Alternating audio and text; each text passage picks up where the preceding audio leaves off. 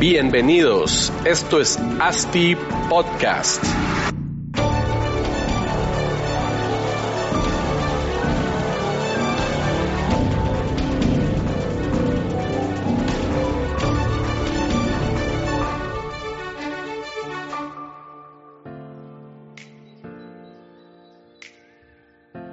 Hola y bienvenidos a ASTI Podcast, episodio número 4. En esta ocasión estuvimos conversando con nuestro amigo Eddie Morataya. Eddie es el actual director de movilidad urbana de la Municipalidad de Guatemala.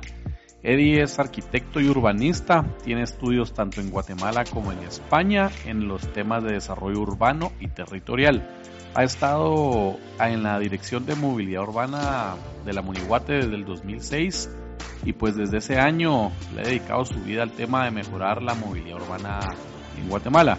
Eh, estuvimos platicando con él sobre muchos temas importantes y obviamente referentes a la movilidad urbana de la ciudad y alentamos a, Eddie pues a que continúe haciendo el buen trabajo que han estado haciendo y pues también lo alentamos a que nos, que nos siga facilitando la vida a todos nuestros ciudadanos de esta hermosa ciudad. Eh, como les dije, platicamos de muchos temas interesantes, eh, variados sobre la movilidad de la ciudad. Y pues los invito a que, a que lo escuchen de principio a fin. Eh, creo que, que, les va a encantar. Eh, sin más que agregar, iniciemos. Listo. Hey, muchas gracias por acompañarnos en ASTI Podcast. Buenos días, ¿qué tal? Muchas gracias por la invitación. ¿Cómo estás? Pues bien, bastante bien. Trabajando ya desde temprano, ¿no? Desde tempranas horas, sí. Ah, va, qué bueno. Pues primero que nada, Eddie, quería felicitarte porque vimos que la Dirección de Movilidad Urbana fue la fue nombrada la dependencia municipal del mes, ¿verdad? Así es, nos tocó ese privilegio el mes de marzo y pues con todos los proyectos que estamos desarrollando, creo que es un incentivo bastante grande para los que trabajamos, eh, claro. no solo en la dirección, sino que en la municipalidad también. Sí, seguro algo bueno estarán haciendo para, para que los premien. Pero bueno, Eddie, eh, creo que tenemos poco tiempo y mucho que platicar, entonces entrémosle al asunto. Eh, personalmente creo que es, eh, creería yo que es necesario cambiar un paradigma que, que tenemos todos sobre cómo solucionamos los problemas de movilidad y accesibilidad en, en, la ciudad de Guatemala, ¿verdad? Los cuales generalmente siempre están enfocados a, a, la ampliación de la infraestructura para el vehículo pues motorizado. Entonces te pregunto yo, ¿cuál crees o cuál es la visión de la ciudad de Guatemala en términos de movilidad urbana para tratar de evitar esto que te dije al principio? Claro, sí.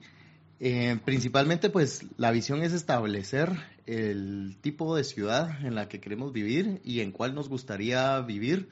Esto, pues, va a depender mucho de las soluciones que se apliquen. Por ejemplo, Ámsterdam eh, tomó un modelo de tal vez una movilidad en bicicleta, espacios más abiertos, eh, en caso muy opuesto al de la ciudad de Houston, si lo quisiéramos ver, donde uh -huh.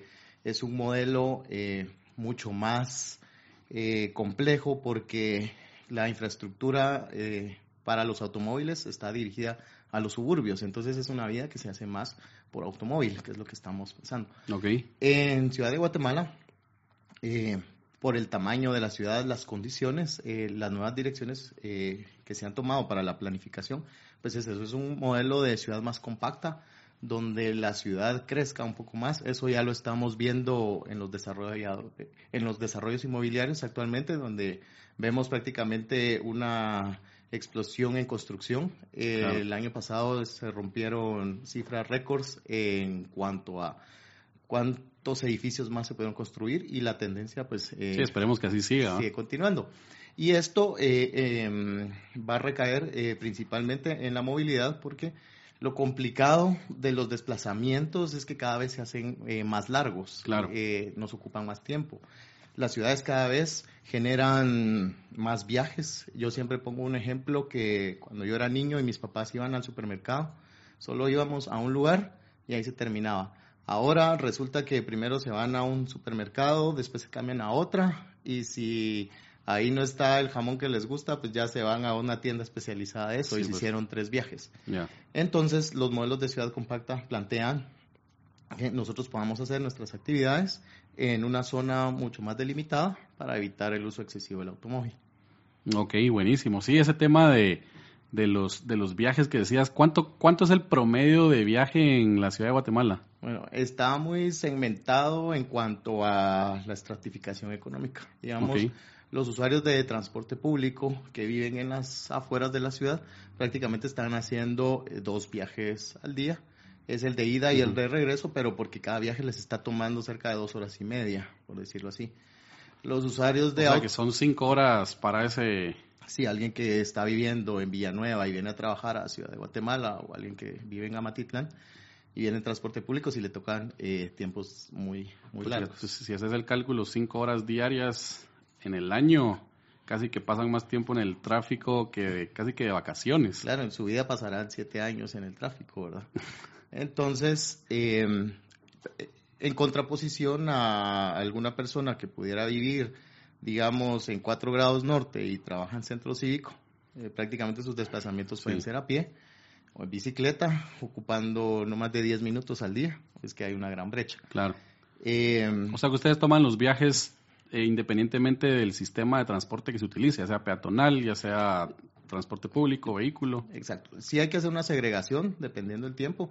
El congestionamiento, pues tiene un crecimiento ¿qué te diré? Anualmente nosotros lo hemos calculado entre cuatro minutos. Es decir, cada enero tendrías que salir cuatro minutos antes de las casas para poder compensar ese tiempo. Ya. Em, pero sí hemos hecho cifras, porque es, la pura percepción, pero también eh, sí, y los carros vemos que cada vez vienen más equipados como para poder eh, eh, tener una sensación menor. Sí. Em, un restaurante en Estados Unidos eh, hizo sus pruebas de un combo, un menú, no en cuanto al sabor, sino que a la cantidad de servilletas que podías utilizar para ver si se podía comer en el carro o no. Pero como hay que tener cifras, eh, nosotros hemos calculado una dirección. En el área metropolitana, en un día hábil eh, cualquiera, se hacen 12 millones de viajes. ¿Verdad? Entonces, si estimamos que andamos alrededor casi llegándole a los 4 millones de habitantes, eh, tendríamos ese promedio de tres viajes por persona. Tres viajes por ¿Y cuál, cuál crees, crees que es la estrategia, o no sé si, si eso es lo que buscan, reducir la cantidad de viajes promedio? Claro, pues la cantidad de viajes viene ligada a muchos factores. Eh, podemos decir que mientras más poder adquisitivo tienen las ciudades, eh, existe un mayor aumento en los viajes. Es decir, también cuando yo estudiaba en el colegio, era, se terminaban mis clases y regresaba a la casa. Ahora vemos que ya se ofrecen muchas eh, clases de karate, pintura, que son en otro lugar. Y te obligan a ir. Y alguien los tiene que transportar. ahora hay muchos cursos de universidad por la noche que antes no se hacían, hay más gimnasios. Los cines, por ejemplo, tienen eh, promociones dos por uno que ayudan a hacer otro viaje. O sea, el tema de reducción de viajes lo ves imposible mediante una ciudad va creciendo. Eh, no es imposible. En la municipalidad lo que estamos haciendo es cambiar eh, la longitud del viaje, porque al final ese viene siendo el problema. Si son viajes que son muy cortos y que si los puedes hacer a pie o en bicicleta, ese viaje ya pierde una relevancia. ¿Y ustedes tienen algún tipo de comunicación con los municipios aledaños? Porque imagino que una, un buen porcentaje de los viajes eh, son representados por la gente que entra de fuera de pues de, de la ciudad de Guatemala y pues al final en tema de, impuestos y no están aportando nada a la ciudad como tal, pero vienen a trabajar aquí, ¿verdad? Así es, sí. Hemos logrado importantes colaboraciones, especialmente con Misco y con Villanueva, eh, por ser las municipalidades más grandes. Hemos eh, estado en conjunto realizando estudios y conteos, eh, también en los proyectos de movilidad ya son considerados metropolitanos.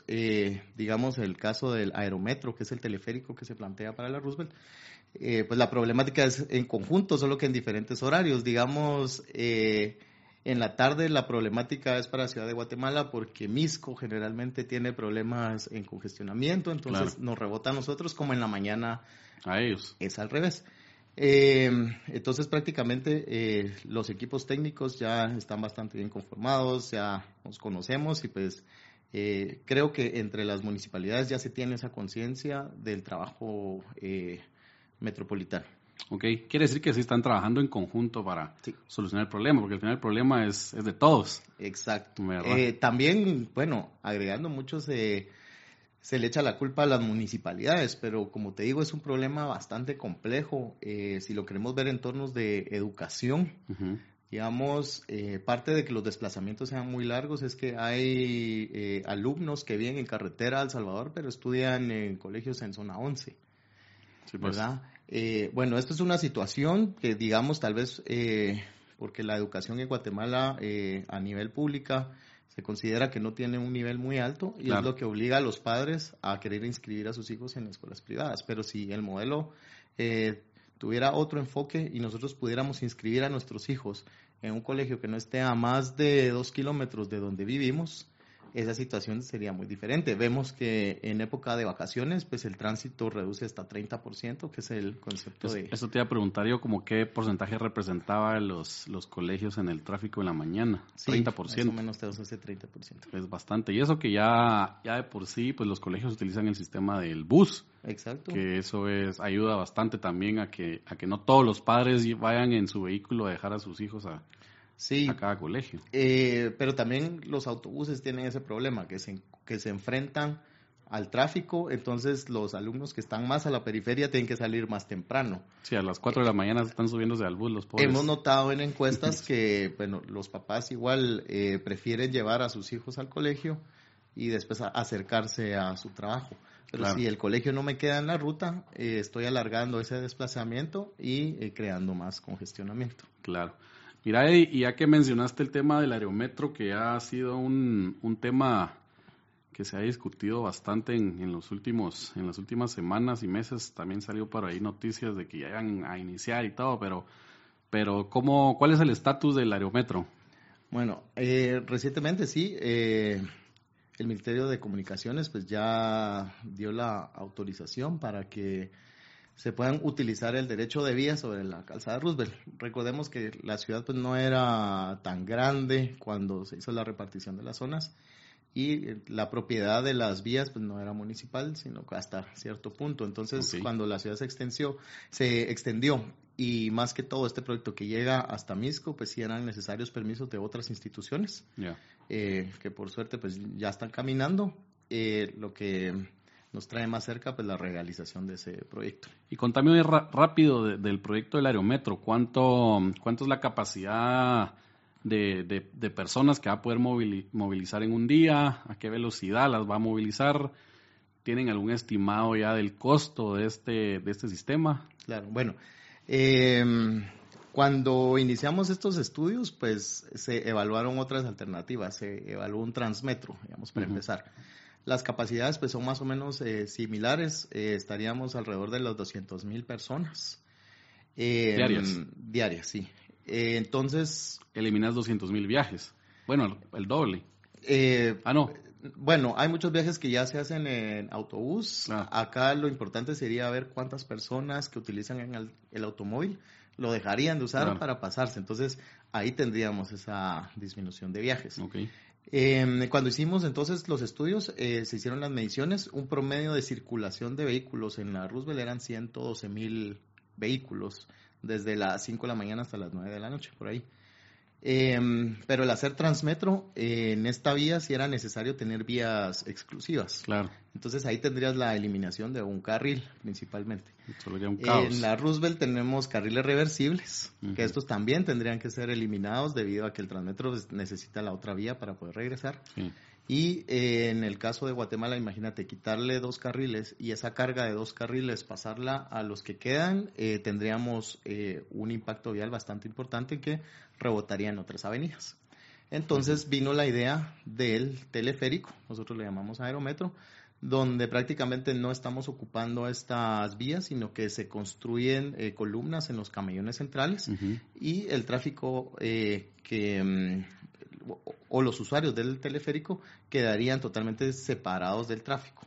Sí. La bondad que tienen los teleféricos también eh, es que se han utilizado principalmente para subir montañas y donde eh, prácticamente el acceso es muy difícil o son calles muy pequeñas donde los buses no pueden entrar. Claro. En este caso... O recreativo. Exacto. Entonces, en este caso quisimos hacer como esa innovación primero para no afectar eh, tanto el parque vehicular, sino que para tener otra opción, eh, no estamos ocupando este espacio y las cabinas de teleférico eh, estarían pasando cada cinco segundos.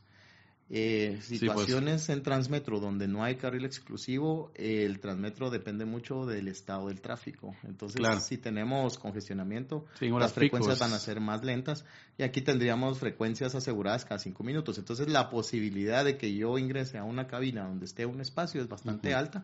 Y esto es lo que me ahorra significativamente los tiempos para desplazarme. En este caso se planteó desde Molino Las Flores hasta Plaza España. Sí, es un buen tramo. Y lo importante también que tiene este proyecto son conexiones a proyectos futuros o los ya existentes. Con el Metroriel que se está planteando, eh, tendríamos conexión. Eh, con la línea 7 de Transmetro, que es la del periférico, también ya se planteó la conexión. Con líneas 13 eh, sobre Plaza España también. Línea 12 también. En el, Eh, el Trébol pasa. En el Trébol, sí, eh, combinación con línea 2. Entonces, ves que cuando se están aplicando eh, más sistemas y estos se hablan entre sí, tenemos más opciones de movilidad para hacer todos nuestros trayectos en transporte público, eliminando viajes en Que al vehículo. final ese es el éxito de, de- de un sistema de transporte público, ¿verdad? Que esté todo conectado y, y puedas utilizar varios, varios, varios sistemas, ¿no? Así es. Ahora, eh, no, me, no me contestaste el tema del costo. Ah, ¿Tienen sí. algún costo ya eh, pensado para este sistema del aerometro? Eh, di- digamos, los costos eh, son bastante variables según las empresas y la tecnología que tengan disponible.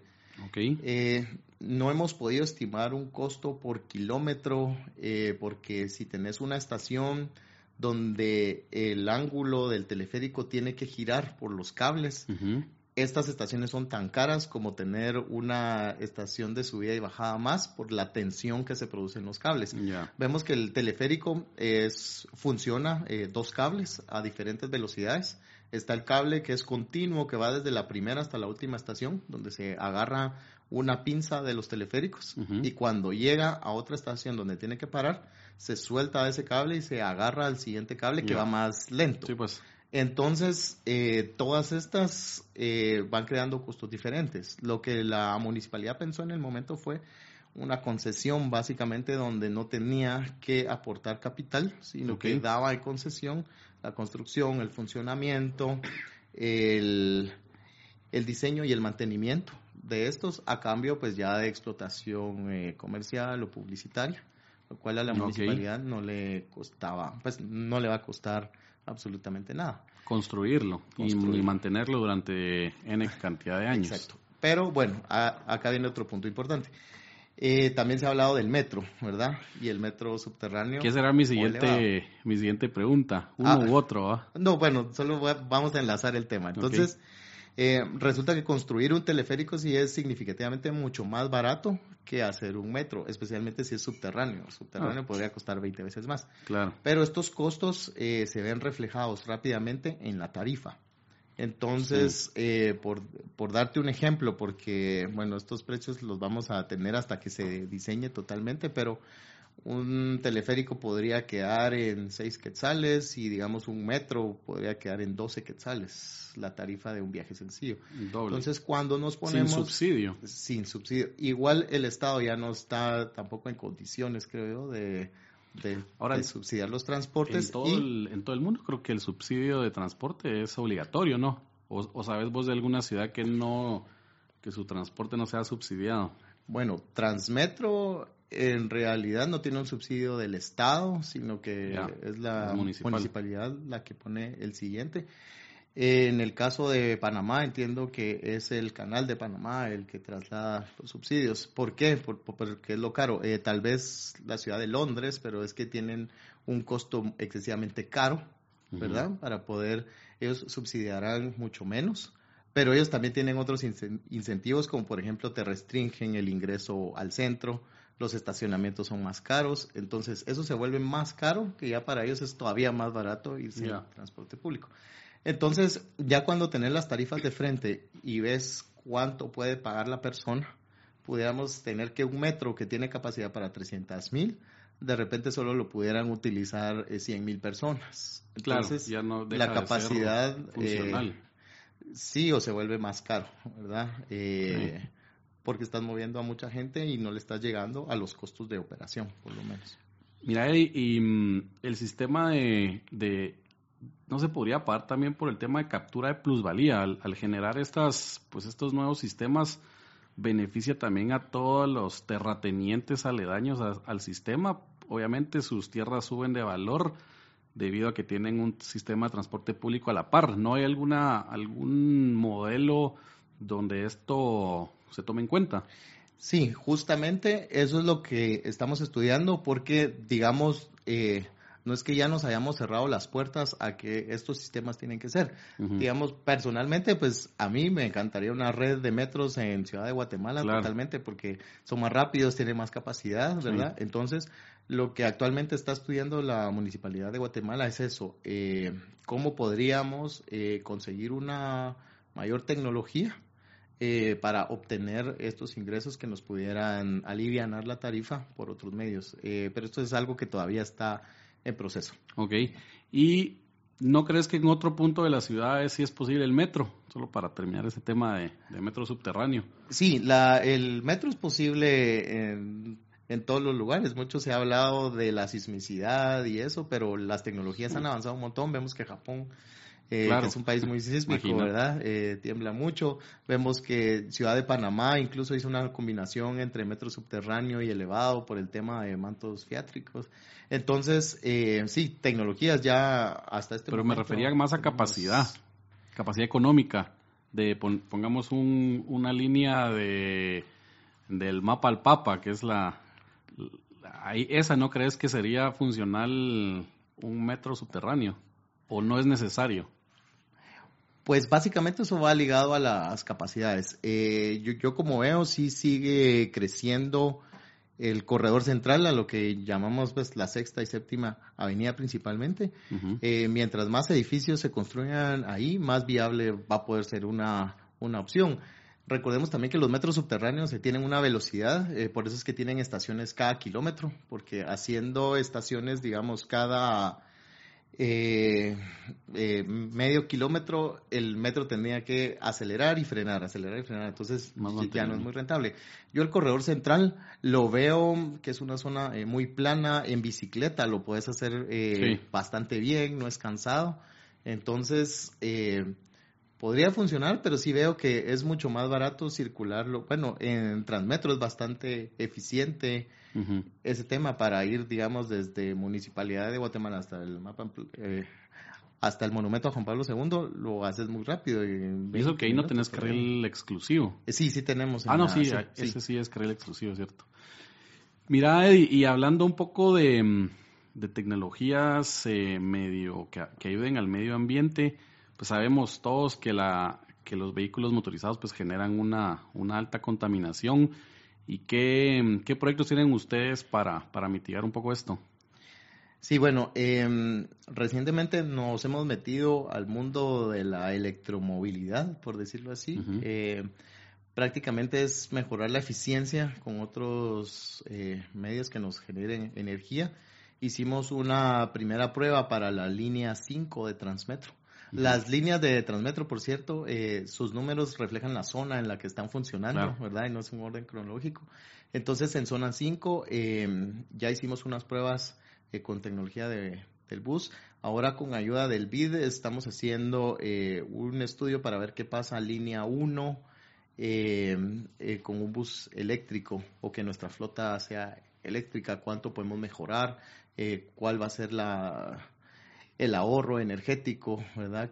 en el que podemos producir y pues también nos ayuda a conservar estas zonas que son bastante residenciales. Bueno, la zona 1 es un área patrimonial, pero en la zona 5 en donde hay un potencial enorme para el desarrollo inmobiliario. Que ya está empezando, ¿verdad? Sí, eh, justo por eso estamos planeando ya esa línea 5. Eh, el que tenga esta tecnología pueda atraer más usuarios, ya que los ciudadanos cada vez somos más responsables eh, con el medio ambiente. Entonces esto pues nos da una opción más de movilidad en la ciudad. Y también este año somos Capital Verde Iberoamericana, entonces los proyectos eh, amigables al medio ambiente nos, eh, nos favorecen la visión, bueno, este el mundo ya está viendo qué, qué se está haciendo en Guatemala, ya somos un, un referente también en transporte, ¿verdad? Entonces... Y ahí te pregunto yo también tema de, de ciclovías, el uso de de, scooters, el sistema de scooters alquilados, bicicletas alquiladas. ¿Cuál es el plan ahorita actual de la MUNI para esto? Actualmente en la municipalidad ya se diseñó un plan de 110 kilómetros de ciclovías. Estos están eh, en forma de red en todas las zonas eh, para alimentar principalmente eh, todos los proyectos de movilidad masiva, como hablamos, como los transmetros, el teleférico, el aerometro. Eh, actualmente tenemos 20 kilómetros ya de ciclovías. Existentes. Existentes y vamos en este año eh, por 40 kilómetros más, específicamente en el corredor central, que es donde para hacer el, el plan piloto es donde tenemos la mayor eh, atracción y generación de viajes. Nos estamos enfocando en este plan piloto a los viajes cortos, es decir, eh, si me tengo que desplazar de zona 4 a zona 9, poderlo hacer eh, ya en bicicleta y no en automóvil.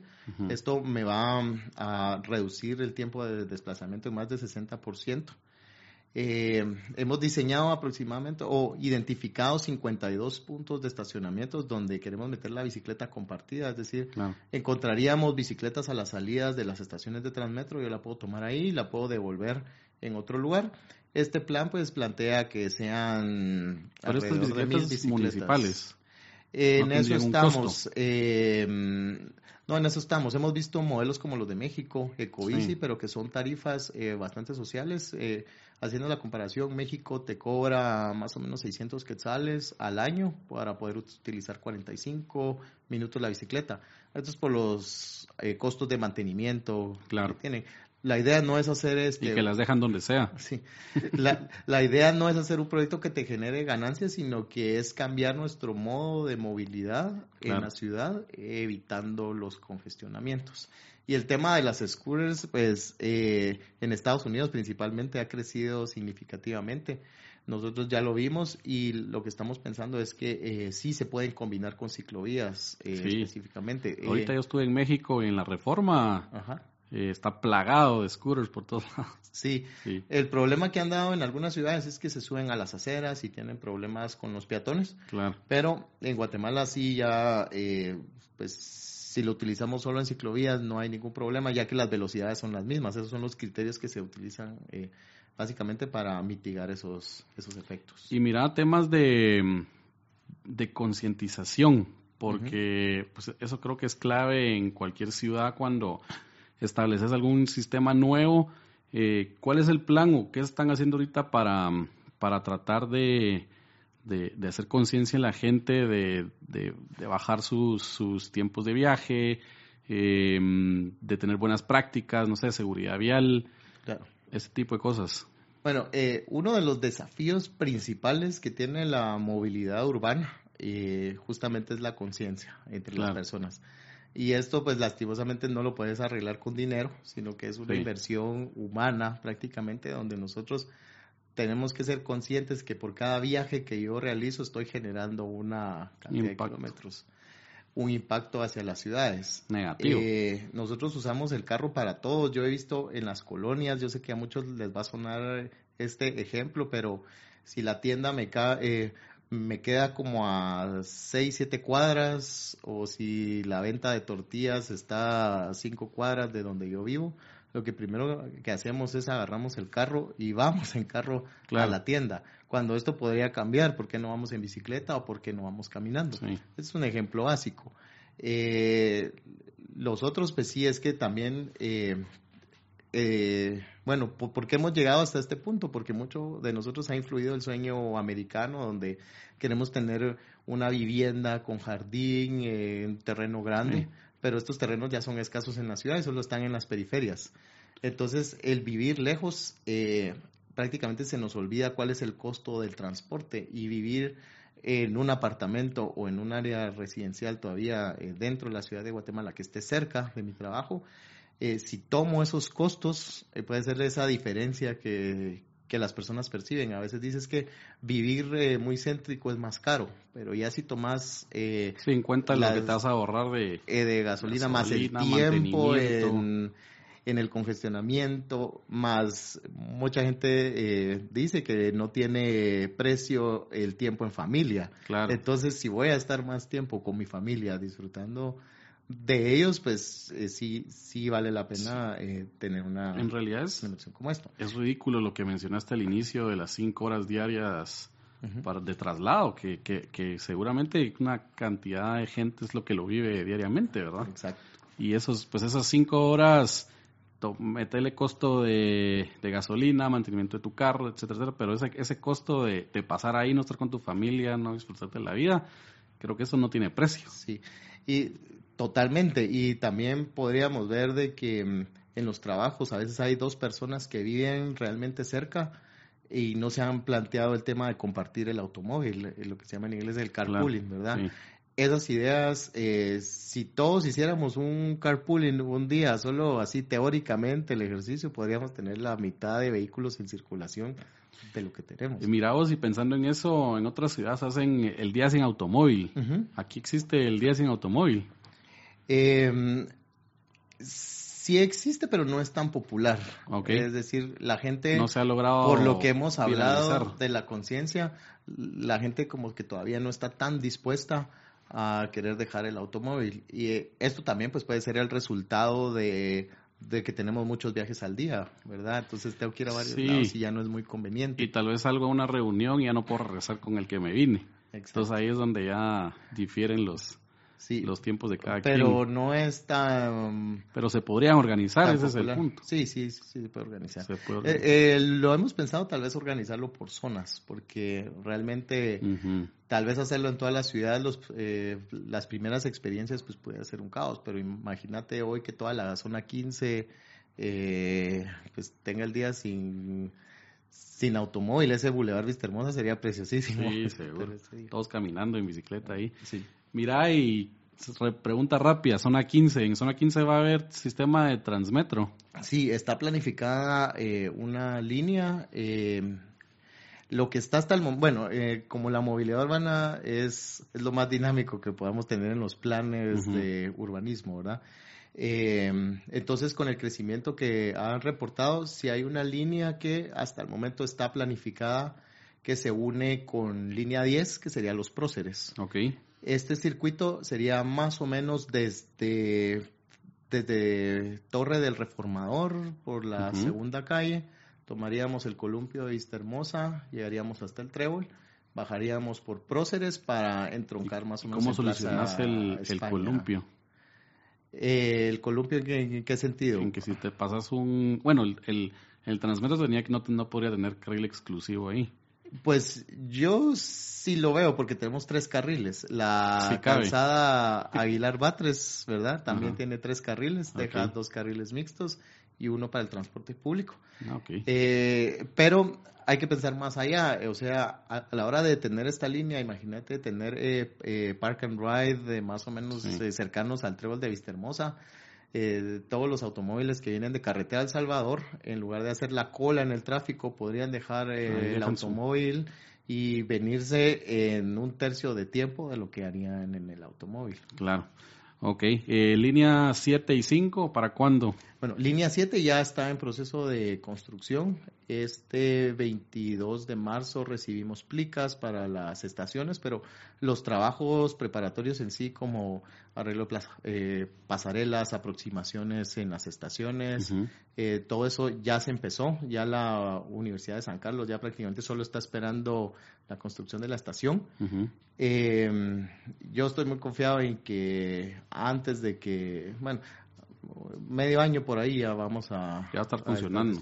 y ya, ya tienen la cantidad de, de articulados para esa línea nueva. Ya, ya están embarcados, ya están en camino a Guatemala, vienen la primera semana de abril más o menos, ah, entonces vienen desde Brasil. Súper. Ahora, Eddie, te quería preguntar, se nos va acabando el tiempo, pero mm, ¿cuál crees que debería ser el rol del desarrollador inmobiliario para los temas de movilidad urbana. Y existe algún diálogo ya entre desarrolladores y tu dirección para planificar el futuro de la ciudad en este en el sentido de movilidad? Sí, entiendo la pregunta. Bueno, el, el rol pues ya lo ha tomado y lo vemos en algunas zonas, eh, principalmente en zona 11 ha estado despertando el desarrollo inmobiliario bastante bien. Ya vemos que se empiezan a construir edificios cerca de las estaciones de Transmetro o a una distancia caminable. Eh, los usos mixtos que estos edificios puedan generar también es muy importante porque eh, los usos mixtos nos ayudan a reducir esos viajes extras que tenemos, ¿verdad? En el mismo edificio yo pudiera tener eh, la tiendita o el café y ya no tengo que hacer ese viaje al supermercado o la integración de gimnasios y todo eso eso es lo valioso que ha estado dando el sector inmobiliario eh, en más opciones. Eh, sí se han acercado varios, eh, principalmente con la curiosidad de dónde es que están diseñadas las líneas troncales de transporte, dónde van a haber ciclovías, porque creo que ya se entiende muy bien que la ubicación frente a un transporte masivo eh, pues, va a venir a solucionar en parte los problemas de desplazamientos o mi propia movilidad entre los usuarios. Eh, y pues estamos eh, alcanzando ese sueño de ciudad compacta, ¿verdad? Porque, digamos, si siguen existiendo desarrollos inmobiliarios más de 20 kilómetros del área de trabajo, pues al final lo que estamos haciendo es aumentar esos desplazamientos en automóvil principalmente hacia esas zonas. Si los acercamos a las zonas de trabajo, entonces eh, sí venimos a reducir las distancias de las de los viajes que estamos realizando. ¿Y cómo, cómo podemos tener acceso a, estos planes? Bueno, eh, yendo con vos. no, sí, los invito a que estén en la dirección de movilidad urbana, ahí les podemos dar toda la información. Estamos ya finalizando el plan de movilidad urbana para que sea eh, más eh, comprensible, eh, para poder plantear ahí todas nuestras estrategias, todos los ejes de movilidad que se están planteando para que puedan tomar decisiones. sí, es que eso influye mucho, como decías, a la hora de, comprar un terreno sabiendo que, que, vas a estar cerca del sistema, ¿verdad? También ayuda, ayuda bastante al desarrollador, bueno, tal vez a cambiar la mentalidad del uso de, uso del vehículo, porque mm, en realidad para el desarrollador el construir tanto parqueo en un proyecto significa aumentar hasta un 40% el precio del inmueble como tal. Entonces, si se lograra disminuir la cantidad de parqueos por, eh, por el sistema de transporte público, creería yo que todos los desarrolladores estarían contentos porque podrían vender más debido a que los, sus inmuebles podrían ser más baratos y por ende tener una absorción más alta en sus proyectos. Ese es un planteamiento bastante importante y lo reafirmo también con la acotación de que eh, congestionamiento y movilidad urbana eh, son dos problemas totalmente diferentes que se solucionan muy diferentes a, a, lo que nosotros intuitivamente podríamos pensar digamos, el transporte masivo, eh, Transmetro, Aerometro, las bicicletas, pues arregla la movilidad, pero no arregla el congestionamiento. Y entonces eh, uno se encuentra con esas paradojas, pero ¿por qué? ¿Verdad? El congestionamiento en realidad se arregla con la restricción del vehículo. Y es como lo hemos visto, bueno, ya mencionamos el ejemplo de Londres, eh, Bogotá lo está haciendo, está, digamos, eh, prohibiendo la construcción de estacionamientos en edificios de oficinas principalmente. Entonces, al yo tener un edificio pero no tengo dónde estacionar mi carro, eh, ya veo la necesidad de llegar en un transporte alterno. Y eh, lógicamente ahí vemos las reducciones eh, en congestionamiento en las calles que están en la zona. México, México tuvo una, una reforma a sus políticas el año pasado, si no estoy mal, donde minimizaban el máximo construcción de de cajones, le llaman ellos, de, parqueos para sus proyectos, que al final es algo, algo, algo buenísimo para, para el desarrollador, no tanto para el mercado actual de Guatemala, porque el mercado actual sí, todos quieren dos parqueos para sus, para sus apartamentos. Exacto. Entonces, eh, bueno, también en la Dirección de Movilidad Urbana nos hemos dado a la tarea de, hacer mucha investigación, muchas encuestas. Creo que ya llegamos a un total de, de 60 mil muestras. Ahora estamos dando un paso importante en tecnología para captura de datos, como es el Big Data. Hay un proyecto que pues si me dan la oportunidad más adelante lo podemos compartir. Claro. Eh, entonces, con toda esta información, no es que los proyectos como lo vimos en Colombia, lo vimos allá, sino ya lo traemos, sino que nosotros ya tenemos nuestra propia base de información. Eh, bueno, las preguntas en la unidad de información de la Municipalidad de Guatemala pues sí han eh, incrementado justamente porque ya los desarrolladores ya saben que tenemos esta información. Es es pública, por supuesto, entonces ahí podrán encontrar datos de circulación de vehículos, eh, viajes, orígenes y destinos, dónde a dónde se está moviendo la gente, ¿verdad? Entonces, eso es eh, lo que mm, es muy importante en estos momentos en la municipalidad, la, información y cómo tomamos decisiones en base a la información. Y el tema del Big Data al final es va ligado a la inteligencia artificial que te va a mejorar tus tomas de decisiones, porque toda esta información, pues obviamente te, te lo va, te lo, te lo, los sistemas te lo depuran y ya, ya te dan bien digerida la información, ¿verdad? Exacto, sí. Buenísimo, Eddie. Pues te agradezco mucho haber venido aquí a Asti Podcast. El tiempo es limitado. Aquí en mi listado de preguntas faltaron como, como más de la mitad, pero seguramente te hacemos la invitación para, para una segunda ocasión tal vez en un, en un futuro no muy lejano te venís otra vez y, continuamos platicando. Em, no sé, ¿querés, ¿querés comentar algo, algo, palabras finales? Bueno, pues muchas gracias por la información, eh, por la oportunidad de estar acá, de brindarles información, que conozcan más lo que estamos haciendo en la municipalidad y, y pues sí, eh, un mensaje importante es que tratemos de de minimizar nuestros viajes, ya que el congestionamiento es, pues, eh, es causa de los que usamos vehículo, ¿verdad? Entonces, si nos quejamos por eso, eh, hagamos más eficientes nuestros viajes, planeemos nuestros días, porque si cada uno pusiéramos un grano de arena, pues no parecerá mucho, pero sí son la diferencia. Entonces, eh, sí, un llamado a que compartamos nuestros vehículos, eh, pues e, ese es el llamado, ¿verdad? Para que pues, seamos más eh, conscientes nosotros de nuestra movilidad. Buenísimo, Eddie. Pues te agradezco mucho la, la visita y, como te mencionaba, te hacemos la, la, más cordial invitación para, para una segunda oportunidad que, que nos puedas acompañar. Espero que, que aceptes y tengas tiempo. Sí, con gusto, con gusto. Muchas gracias por la invitación. Buenísimo, pues Eddie. Entonces eh, nos vemos y feliz día. Muchas gracias. Hasta luego.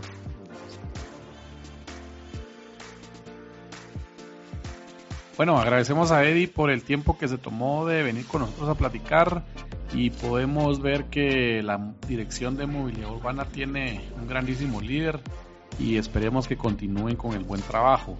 Cualquier duda que tengan con Eddie, pues le pueden escribir a emorataya.muniguate.com y con nosotros a podcast.astidesarrollos.com. Espero que les haya generado valor y nos escuchamos en la próxima semana. Saludos.